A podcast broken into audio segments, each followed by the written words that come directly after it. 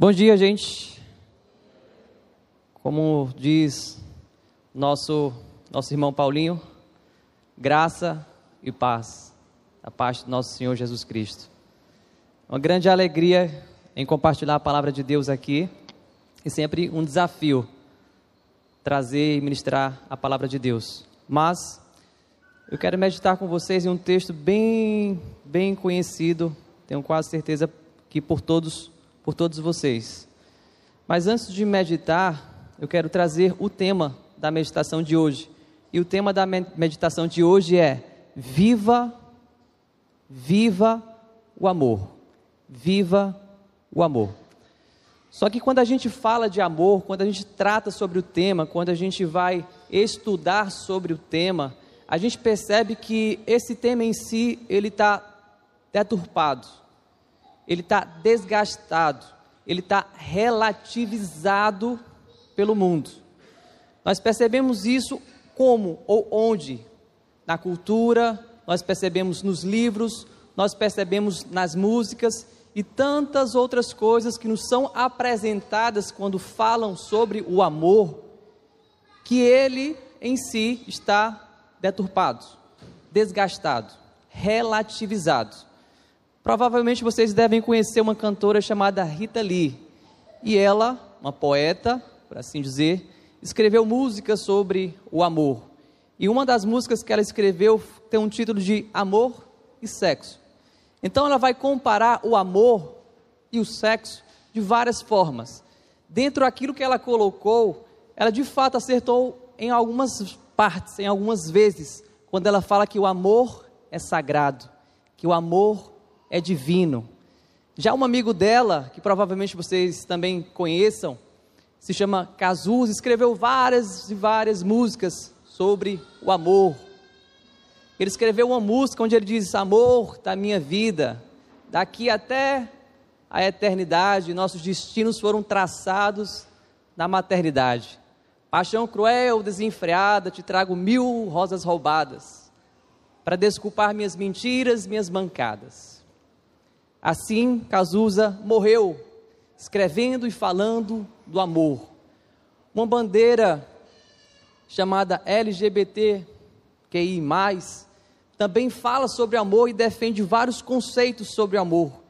E um dos conceitos que eles defendem é que o amor é igual para todos.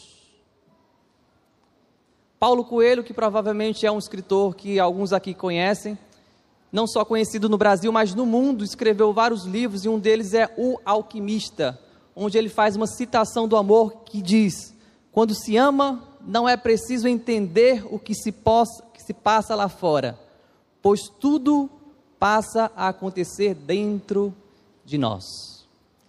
E poderíamos passar aqui a manhã inteira falando sobre citações e falando de pessoas que falam, que dizem o que é o amor. Afinal de contas, o amor é como se fosse falar de Deus, todo mundo entende. Todo mundo é um teólogo no final das contas. Mas eu pergunto para vocês: o que é que nos norteia? O que é que a gente deve ter como base sobre o que é o amor? A palavra de Deus. Ela é inerrante e ela é eficaz naquilo que ela fala para as nossas vidas e nos direciona. E é sobre isso que eu queria falar com vocês essa noite. É sobre 1 Coríntios capítulo 13 que eu queria que vocês abrissem. 1 Coríntios capítulo 13, mas eu queria que vocês lessem comigo, em especial, 1 Coríntios capítulo 12, o versículo finalzinho 30, a parte final do versículo 30, parte B do versículo 30 de 1 Coríntios capítulo 12 até o versículo 13 do capítulo 13 de 1 Coríntios.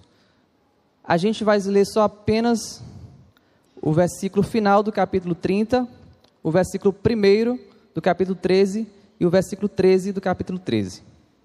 Diz assim: Passo agora a mostrar-lhes um caminho ainda mais excelente. Ainda que eu fale as línguas dos homens e dos anjos, se não tiver amor, serei como o sino que ressoa ou como o prato que retine. Agora leia comigo o versículo 13. Assim permanecem agora essas três: a fé, a esperança e o amor. O maior deles, porém, quem é? É o amor. Só até aqui. Vamos orar mais uma vez? Deus, nós te agradecemos porque o Senhor é a expressão exata do que é o amor para as nossas vidas. Obrigado porque o Senhor nos faz entender, compreender e nos ajuda a viver o verdadeiro amor.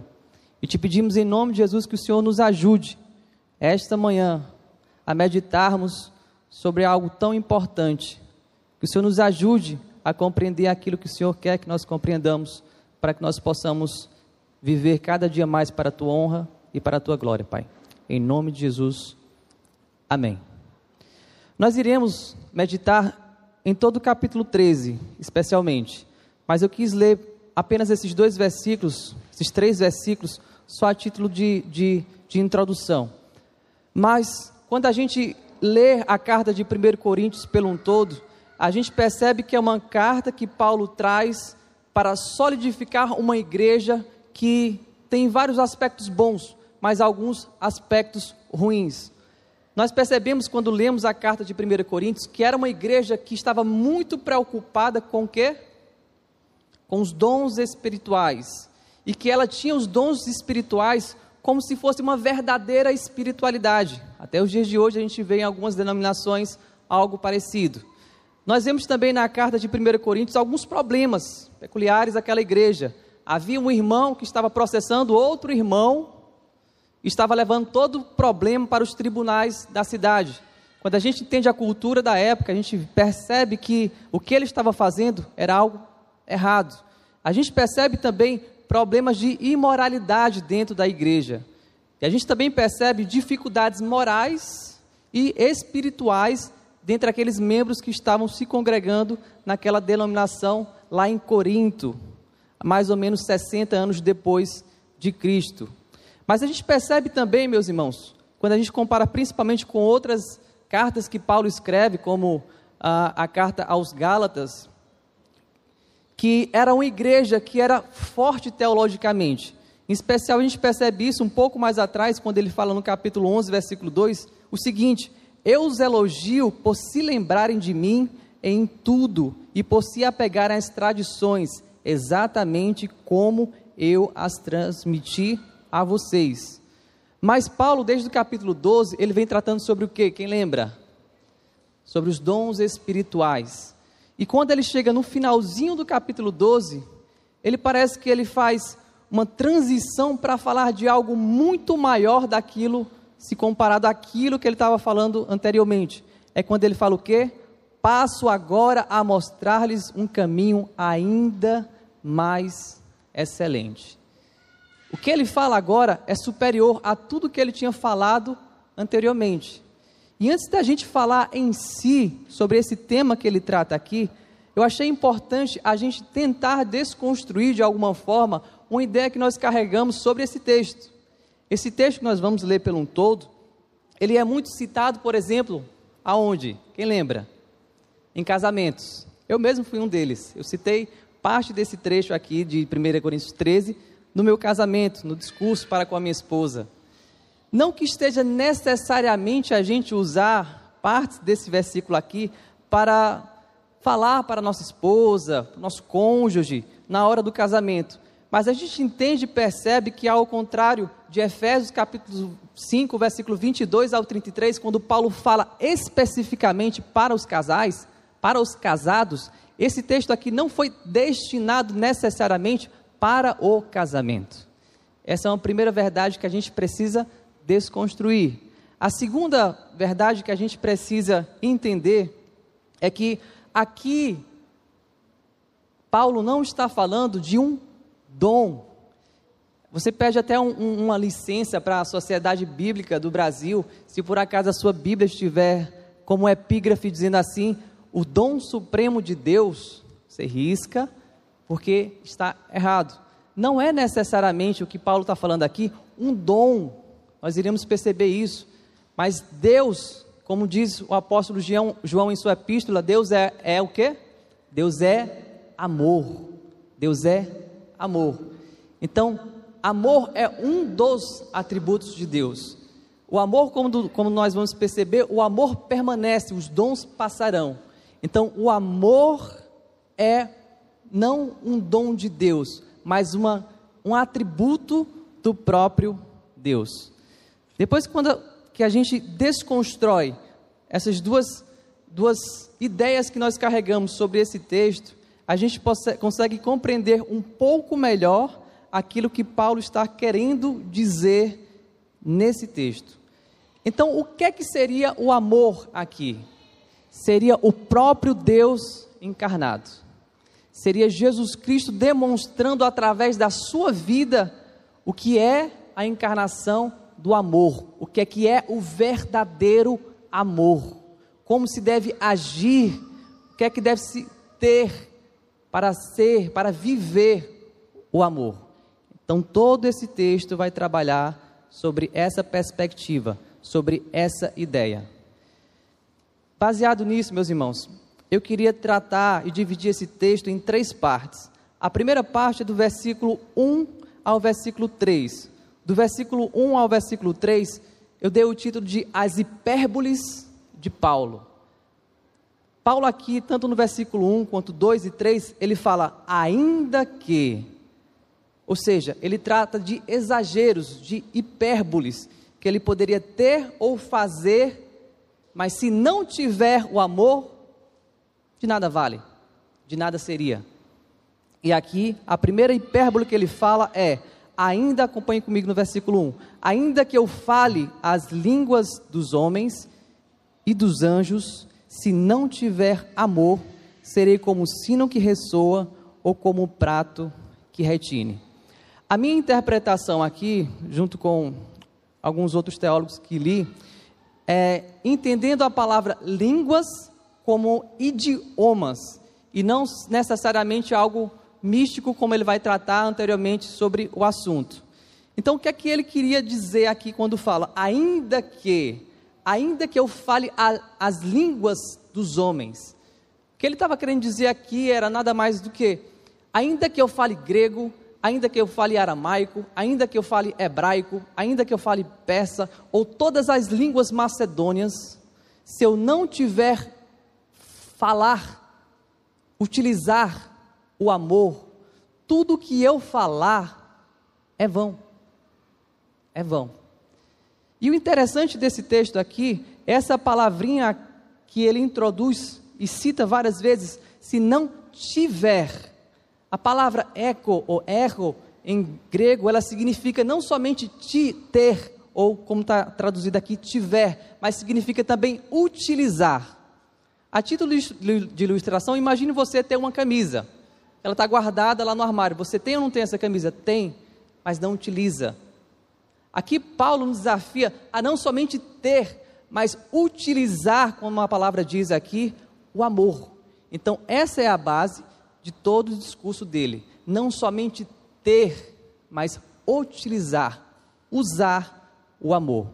E a primeira hipérbole que ele fala aqui, o primeiro exagero que ele fala aqui, é justamente isso, sobre a língua, sobre a capacidade, ainda que eu use a faculdade da fala, que emita sons articulados, que eu converse, que eu anuncie, que eu conte, se eu não falar, se eu não contar, se eu não anunciar sobre o amor, tudo que eu falo, ele diz, é como um sino que ressoa, é como um prato que retine.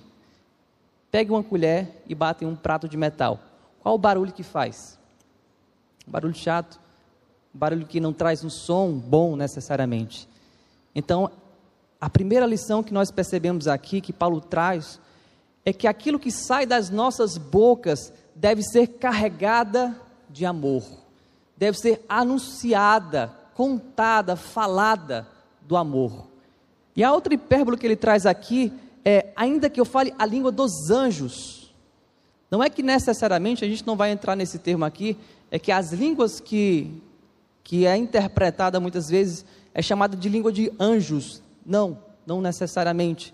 Mas aqui Paulo usa um exagero. O que, é que ele estava querendo dizer aqui? Ainda que eu seja transladado, enviado para o reino celestial, e lá eu esteja com querubins, serafins, arcanjos, anjos, esteja sentado com eles embaixo da árvore da vida, conversando sobre a beleza do Éden, se eu não falar com eles do amor, tudo que eu falar nada mais é do que o sino que ressoa ou como um prato que retine. O amor deve carregar, deve ter a nossa fala. Essa é a primeira hipérbole que ele faz. A segunda é, a segunda é no versículo 2, ainda que eu tenha o dom de profecia e saiba todos os mistérios do mundo e todo conhecimento e tenha uma fé capaz de mover montanhas, se não tiver amor, o que é que ele é? Nada serei. Nada serei. Aqui ele trata de quatro características: da profecia, dos mistérios, do conhecimento e da fé. O fato é que Paulo carrega todas essas quatro características de alguma forma, só que de uma forma limitada. Ou seja, Paulo carregava o dom da profecia? Acredito que sim. Ele anunciava os poderes e o amor de Deus. Tinha conhecimento? Sim. Ele tinha fé? Sim. Mas não dessa forma, digamos que exagerada que ele vai falar aqui. Ou seja, o que, que ele está querendo dizer? Ainda que eu carregue o principal dom que ele cita anteriormente, ainda que eu tenha todo o conhecimento do mundo, ainda que você tenha um conhecimento capaz de fazer uma prova do Enem e gabaritar ela e tirar 10 na redação, ainda que você tenha um conhecimento tal que consiga passar em todos os concursos, ao mesmo tempo, ainda que você conheça todos os mistérios do mundo, ainda que você saiba de conhecimentos como a astronomia, até hoje não consegue entender para onde que vão, por exemplo, as galáxias que um buraco negro suga. Ainda que você possa ter esse entendimento, ainda que você tenha uma fé tão grande, mas tão grande que é capaz de fazer com que um morto, depois de dez dias, volte à vida, ainda que você carregue tudo isso junto,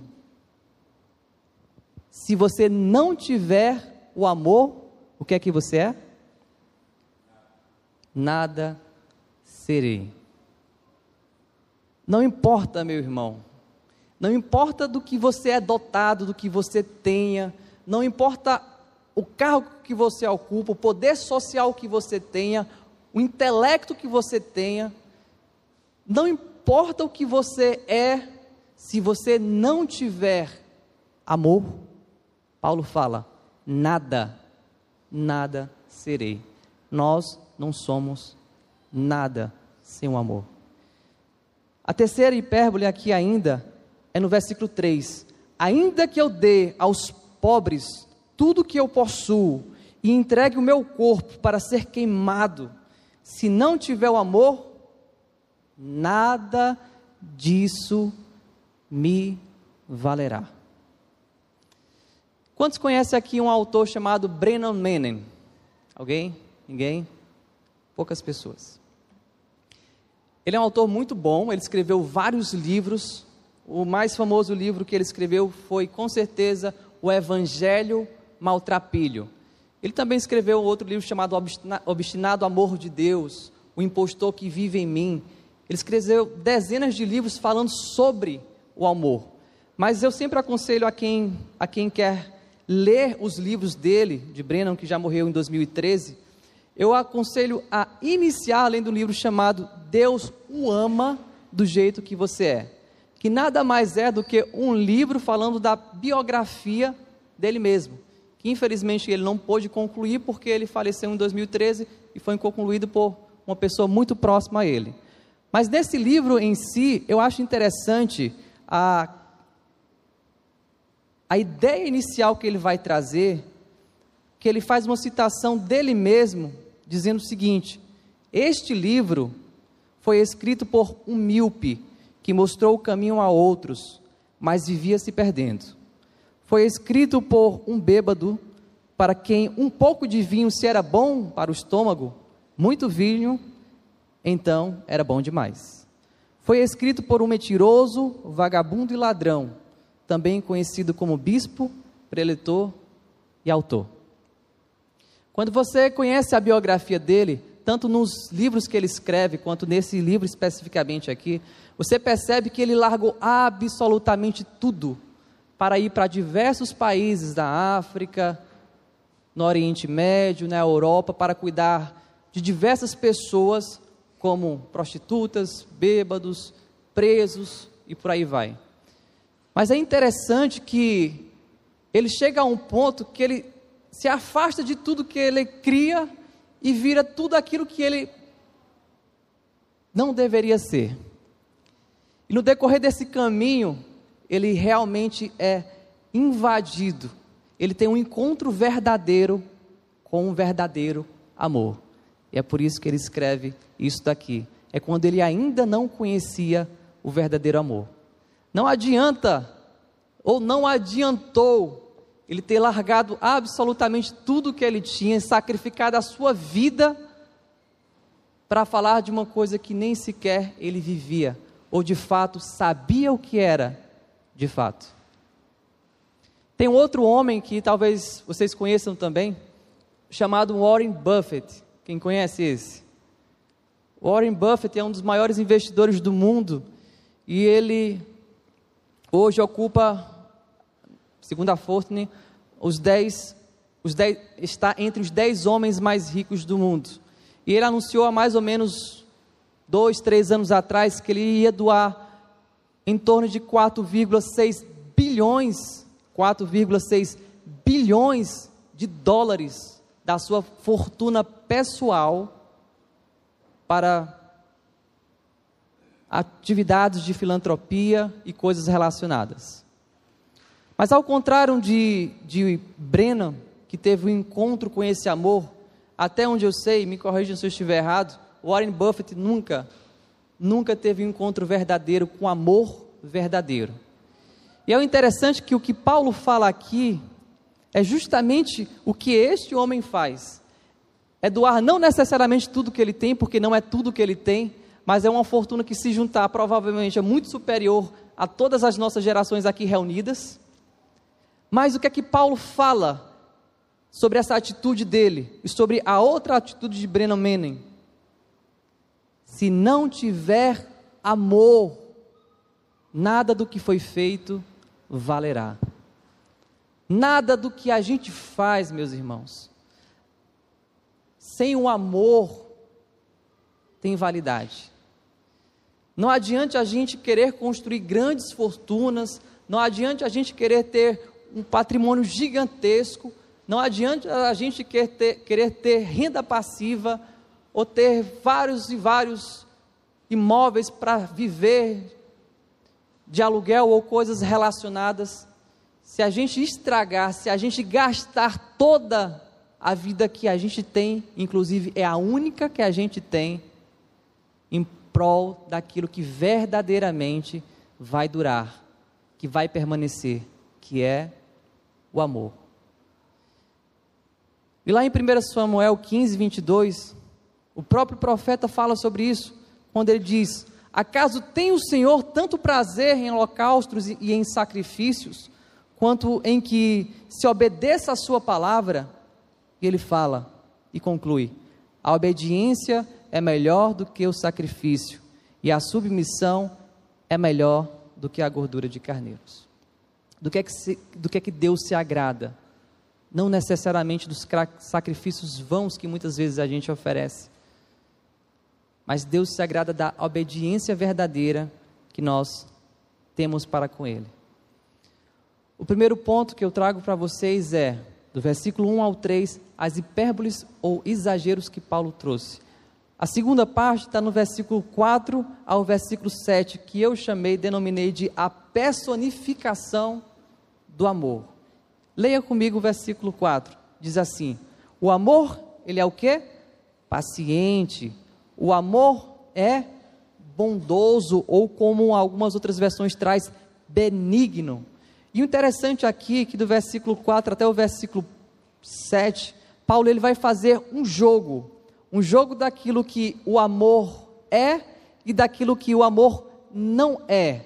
E aqui nesses versículos a gente encontra de fato o porquê que o amor não é um dom. Observe comigo. Primeiro, a gente precisa ler 1 Coríntios 13, tendo como base entendimento Gálatas capítulo 5, versículo 22, que diz que o fruto do Espírito é o quê? É o amor. O fruto do Espírito é o amor, é a felicidade, benignidade, e ali ele vai tratando sobre os frutos, o fruto do Espírito. A segunda verdade que a gente entende aqui é que se por acaso o amor fosse um dom, muitos poderiam dizer assim: ah, eu não tenho o dom do amor, é por isso que eu sou impaciente. Ah, eu não tenho um dom do amor, é por isso que eu muitas vezes sou invejoso. É por isso que muitas vezes eu sou orgulhoso, como ele traz mais à frente. É por isso que muitas vezes eu sou rancoroso. Se eu não tenho o dom do amor, então eu não tenho essas coisas.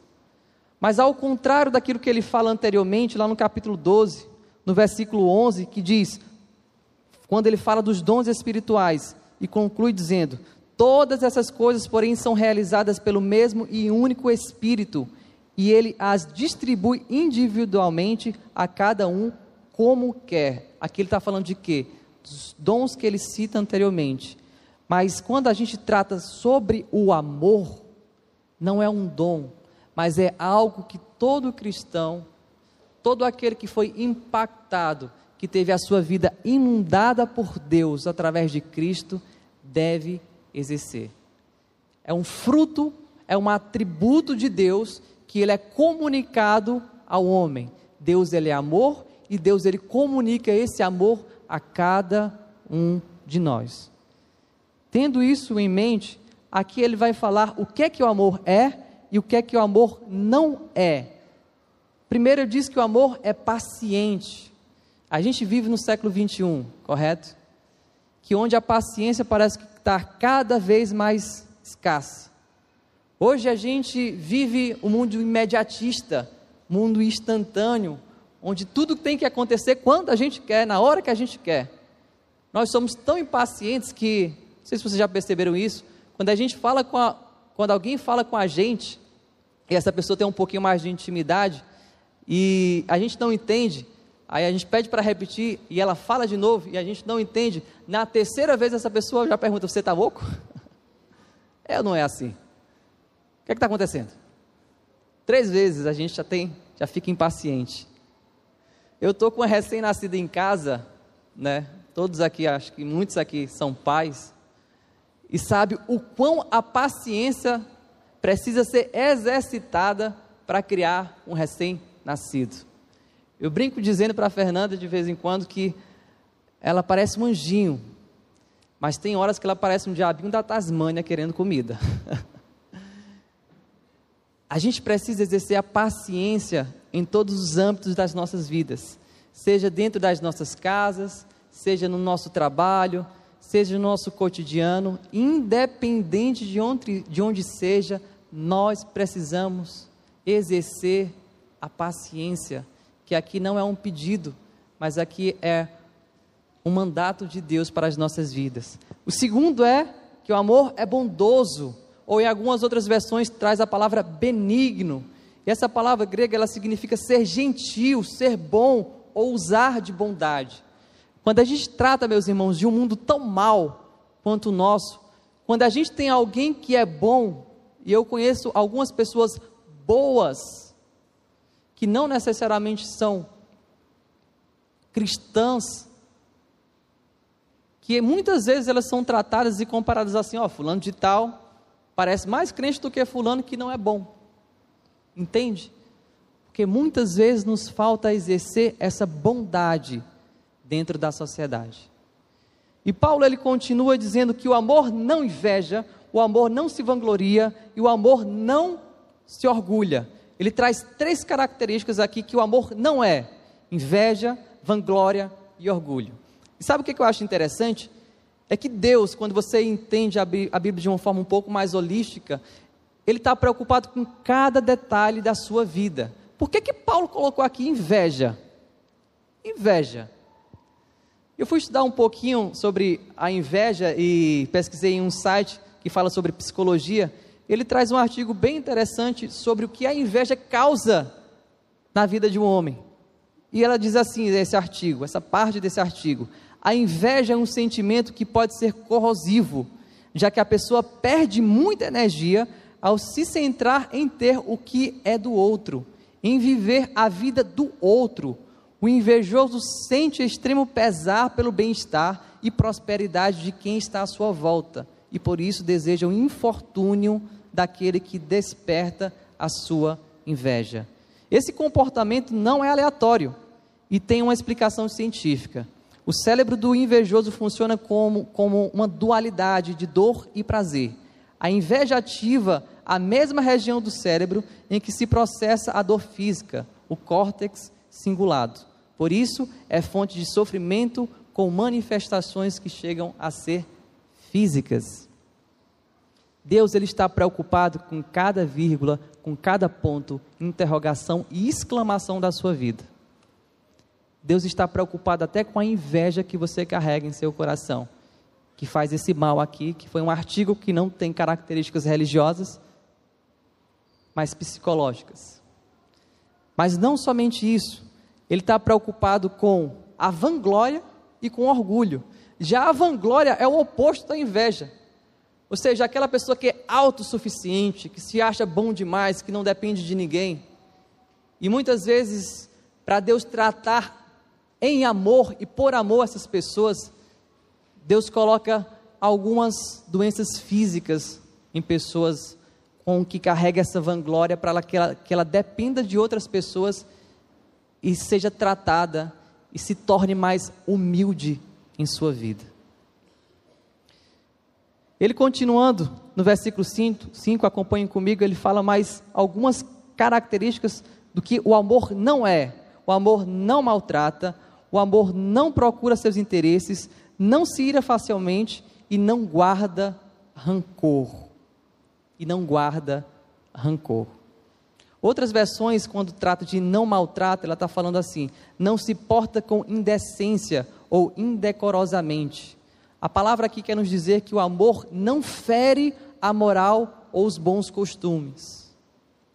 O amor, ele não fere aquilo que de fato é os bons costumes, e a gente tem como base o quê? A própria palavra de Deus como bons costumes. O amor, ele não procura seus interesses. Hoje parece que a gente faz amizade até por quê? Por interesse. Hoje a gente conversa com um determinado fulano ou cicrano, tendo o quê? O interesse de ter alguma coisa, algum negócio, ou alguma espécie de know-how a mais por estar com aquela determinada pessoa. Nós somos interesseiros por natureza, mas quando Paulo fala do que é verdadeiramente o amor, o amor não é interesseiro. O amor não se alegra com injustiça, mas se alegra com a verdade. A gente pode até muitas vezes se alegrar com determinadas injustiças que acontecem na sociedade, mas não deveríamos. Deveríamos nos alegrar com a verdade. E quem é a verdade? É o próprio Deus encarnado. E no versículo 7, ele fala que o amor tudo sofre, tudo crê, tudo espera e tudo suporta. Aqui é o ápice de toda essa argumentação que ele vem trazendo no capítulo no capítulo 13, do versículo 4 ao 7. O amor tudo sofre. Sabe qual é o mais interessante dessa palavra aqui, sofrer, desse verbo sofrer? É que ela no grego significa stegei, é traduzida como stegei, que muitas vezes em outras passagens ela é traduzida por telhado. Sabe o que que, que essa palavra nos, nos orienta, nos faz entender que o sofrer é como se fosse o telhado. Para que serve o telhado? Para proteger algo ou alguém que está por baixo dele. Então o telhado ele sofre os intempéries da vida, sol, chuva, ventos fortes e por aí vai. O problema é que a maioria das vezes os nossos telhados eles são de vidro. E quando vem o sofrimento, o vidro quebra. O vidro quebra.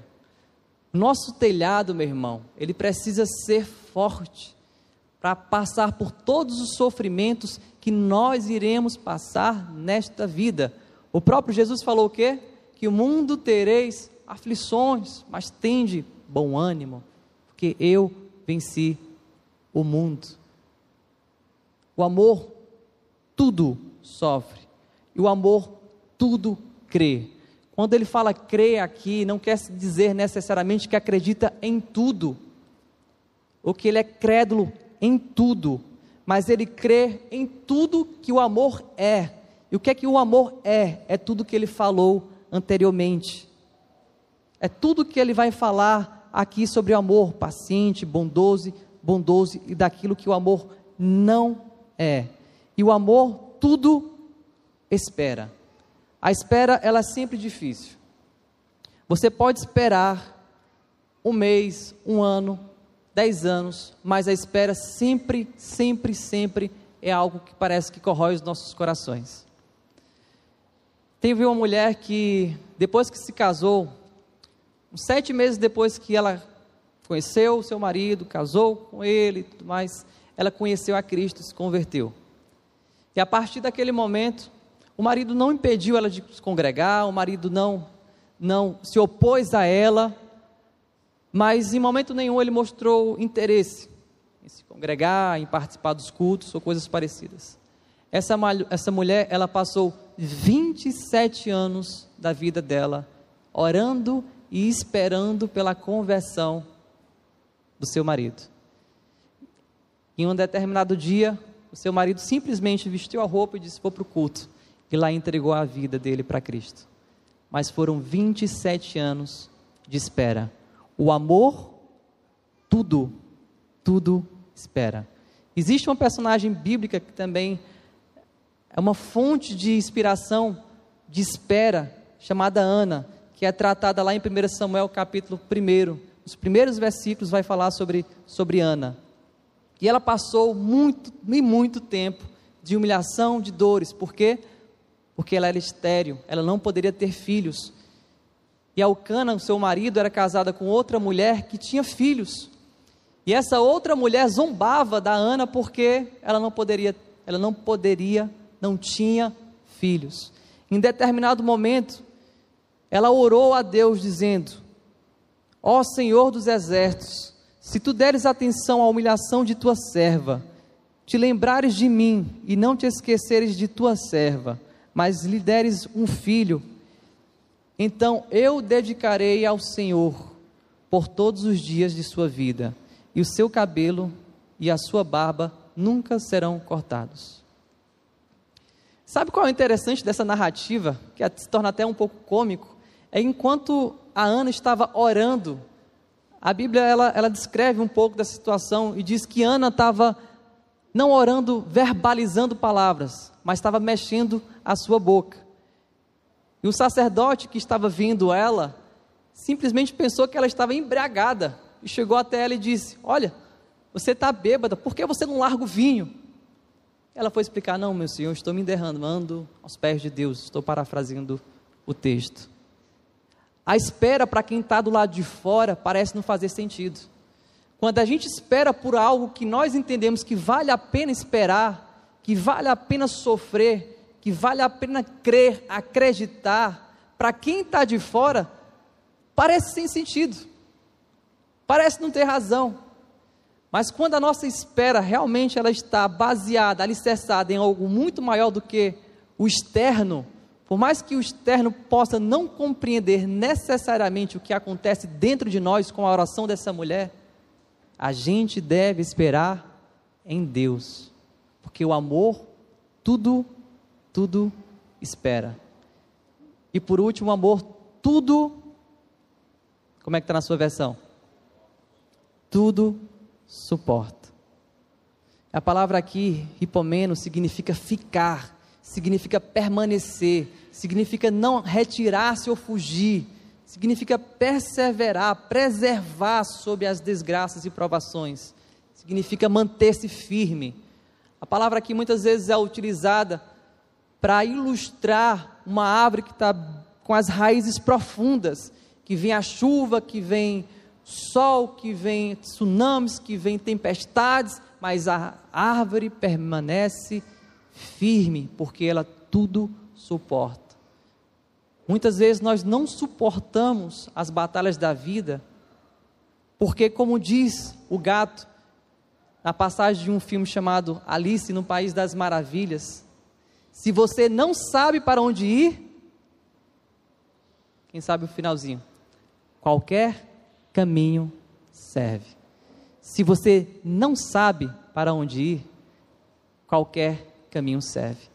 Se a gente sabe para onde a gente vai, se a gente sabe qual é o nosso destino final, aí sim, nós iremos suportar todos os intempéries da vida. Nós conseguiremos suportar em Cristo todas as dores e tudo que o mundo trouxer, porque nós nunca seremos tentados além daquilo que nós possamos suportar. Por último, meus irmãos, eu queria ler dos versículos 8 ao 13, onde Paulo vai falar do perfeito o amor. Por que, que o amor não é um dom? Está aqui no versículo 8. O amor nunca, escute bem, o amor nunca perece, mas as profecias desaparecerão, as línguas cessarão, o conhecimento passará, mas o amor permanecerá. O amor, ele fica. Todas essas coisas, como conhecimento, como as línguas que ele cita, como o dom da profecia, não terá utilidade, por exemplo, no céu. A dom da profecia em si, ela está alicerçada na ideia de anunciar as grandezas de Deus, para que os homens conheçam esse Deus. Todo conhecimento, ele é útil aqui nesta terra, mas ele perecerá. Todo conhecimento que você tem sobre o direito, por exemplo, se você é um jurista, esse conhecimento ele não terá utilidade no reino por vir. Sabe por quê? Porque lá, como fala lá em Apocalipse, não haverá injustiça. Se você é médico, todo conhecimento que você tem não terá utilidade lá porque lá não haverá doença. Mas lá haverá o que, meus irmãos? O amor. Lá nós estaremos, como Paulo vai falar mais à frente, face a face diante do amor. Face a face diante do amor. Pois em parte, no versículo 9, conhecemos, em parte profetizamos. Quando, porém, vier o que é perfeito, o que é imperfeito desaparecerá. Paulo está se referindo ao que? A volta de Cristo. Quando ele vier, quando ele nos resgatar, quando ele nos der um corpo glorificado, e quando nós estivermos na nova Jerusalém celestial, nós entenderemos as coisas que nós não entendemos aqui nessa terra. A gente daqui a pouco vai para as escolas estudar um pouco de teologia. A gente estuda sobre ramatologia, doutrina do pecado, soterologia, doutrina da, da salvação e por aí vai. Mas todo esse conhecimento não terá mais utilidade no reino dos céus, porque lá é o fim e ao mesmo tempo é o início de todas as coisas e verdadeiras. E do versículo 11 ao 12, Paulo ele vai usar duas ilustrações para exemplificar aquilo que ele falou. Primeiro, quando eu era menino, falava como menino, pensava como menino e raciocinava como menino. Quando me tornei homem, deixei para trás as coisas de menino. Nós vivemos agora aqui nesta terra, neste mundo, uma meninice, como ele está usando aqui como ilustração. Hoje nós somos meninos. Uma hora nós acertamos, uma hora nós erramos. Uma hora nosso Pai Celestial nos mostra: esse é o caminho, que, é que a gente faz? Pega o outro caminho, uma hora nós pecamos e caímos, e outra hora nós levantamos. Nós somos como meninos. Mas no reino celestial, nós seremos adultos, maduros. Lá não haverá mais pecado. No versículo 12 ele traz a segunda ilustração. Agora, pois, vemos apenas um reflexo obscuro, como em, como em um espelho. Mas você pode questionar, como assim? O espelho não reflete de forma perfeita a imagem que está na frente dele? Sim, os espelhos de hoje, mas os espelhos da época de Paulo, na realidade, eram metais polidos, que no máximo refletiam uma, uma imagem obscura, uma imagem distorcida. Ou seja, ele está usando a ilustração aqui da realidade da época dele, Hoje nós vemos como um espelho, ou seja, obscuro, distorcido. Não vemos uma imagem perfeita, mas ele continua: Mas então veremos face a face. Agora conheço em parte, então conhecerei plenamente, da mesma forma como sou plenamente conhecido. Hoje você conhece Deus em partes, mas Deus te conhece plenamente. Amém? E um dia nós o conheceremos plenamente.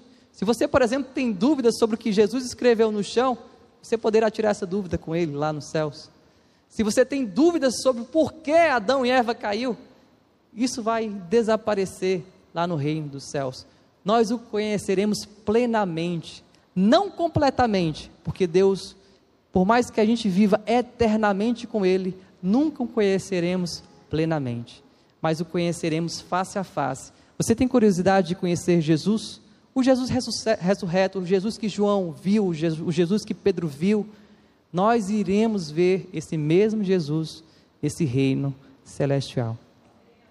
E por último, no versículo 13, ele traz: Assim permanecem agora estes três: a fé, a esperança e o amor. O maior deles, porém, é o amor. A fé é importante para que a gente viva nessa terra? Sim. A fé é um dom de Deus? Sim, que é nos dado para que nós possamos tirar as escamas espirituais dos nossos olhos, os tampões dos nossos ouvidos e olharmos verdadeiramente para Ele. A esperança é importante para as nossas vidas? Sim, porque sem ela, a gente vai esfriar. Se a gente não tem esperança em algo muito maior, a nossa vida não terá sentido. Mas, independente da fé, independente da esperança, o amor, o amor é o maior deles, porque o amor é o próprio Cristo encarnado, morto, ressurreto por você. O amor é Cristo que vive em nós e a esperança da glória e para a glória. Se nós não tivermos o amor verdadeiro, se nós não exercermos, utilizarmos o amor verdadeiro, tudo o que a gente faz é vão. É vão. Peço licença e desculpas a Rita Lee, Cazuza, aqueles que defendem os direitos igualitários sobre o amor e as escritores que falam sobre o amor. Mas para mim e para vocês, o que vale é esse amor aqui. É o amor que é demonstrado em Cristo Jesus. Esse é o verdadeiro amor. É por isso que nós devemos viver o amor. Amém? Feche seus olhos e ore comigo. Deus, nós te damos graça porque tu és o amor. Nós poderemos amar as nossas esposas, os nossos filhos, nós poderemos amar os nossos pais, irmãos, mas nenhum do amor desta terra se compara ao amor que o Senhor tem para conosco. E é esse amor que o Senhor quer que nós demonstremos aqui nessa terra. É esse amor que o Senhor nos desafia a viver. O fato é que ainda nós não chegamos, Deus. O fato é que nos falta muito ainda para viver esse amor. Parece que nós estamos longe. Parece até um pouco utópico, Deus, tudo que é escrito aqui. Mas a verdade é que tudo isso se torna uma utopia se nós não tivermos o Espírito Santo de Deus nos auxiliando para viver verdadeiramente o amor. É por isso que nós te pedimos, em nome de Jesus, nos auxilia para que nós possamos viver para a tua glória para que a gente possa ter fé, esperança, mas que a gente possa descansar, antes de tudo, no amor de Deus. Em nome de Jesus, amém.